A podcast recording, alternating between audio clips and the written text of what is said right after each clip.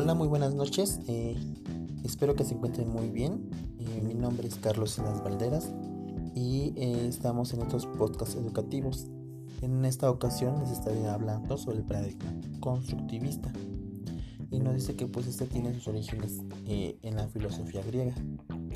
Y también existen dos clases de constructivismo, el psicológico y el social.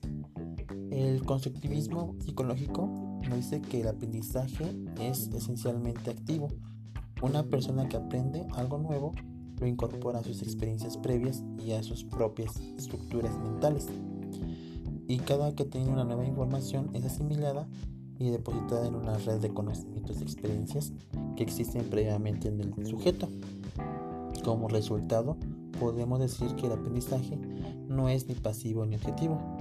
Por todo lo contrario, es un proceso subjetivo de cada persona va modificando constantemente la luz de sus experiencias.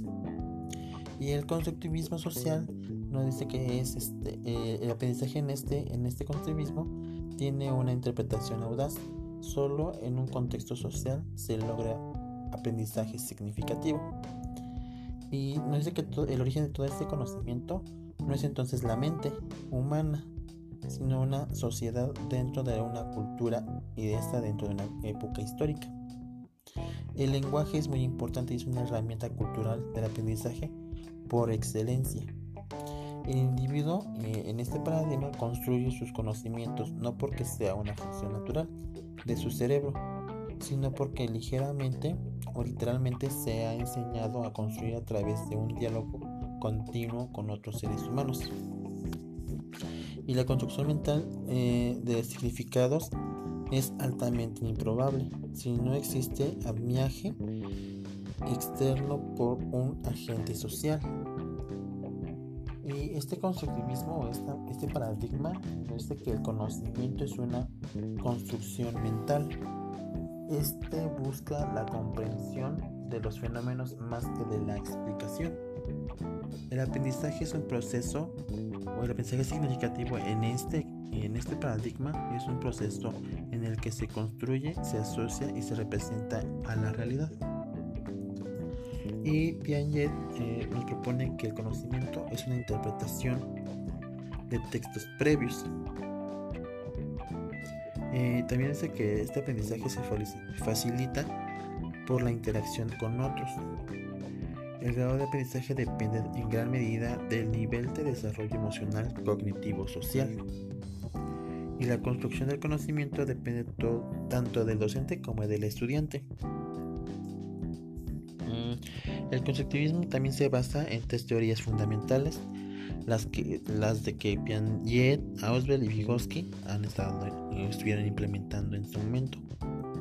El aprendizaje eh, representacional, proporcional y de conceptos son tres tipos de aprendizaje que reconoce Ausberg.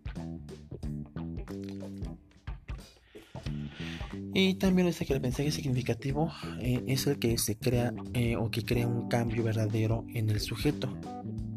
el conocimiento se da por interacción con los demás, eso es muy importante.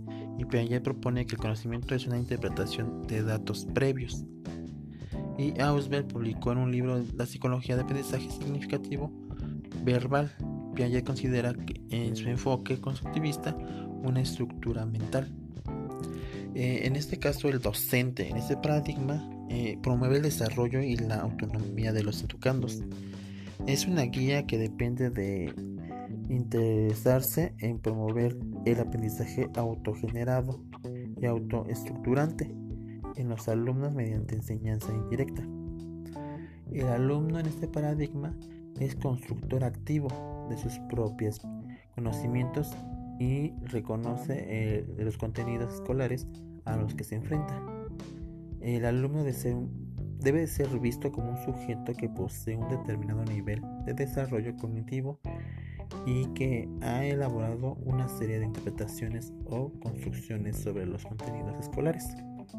Y la evaluación es centrada en mayor parte en los procesos relativos a los estados de conocimiento, hipótesis e implementaciones logradas por los niños. Estas utilizan eh, registros de, progresos, análisis de actividades grupales eh, también el estudio de formas de solución a las formas eh, problemáticas que se plantean. Y la evaluación debe realizarse sobre los procesos, nociones y competencias cognitivas de los alumnos. Bueno, pues me despido. Eh, recuerda, mi nombre es Carlos Gilas Valderas y nos esperamos en el próximo podcast educativo. Hasta la próxima.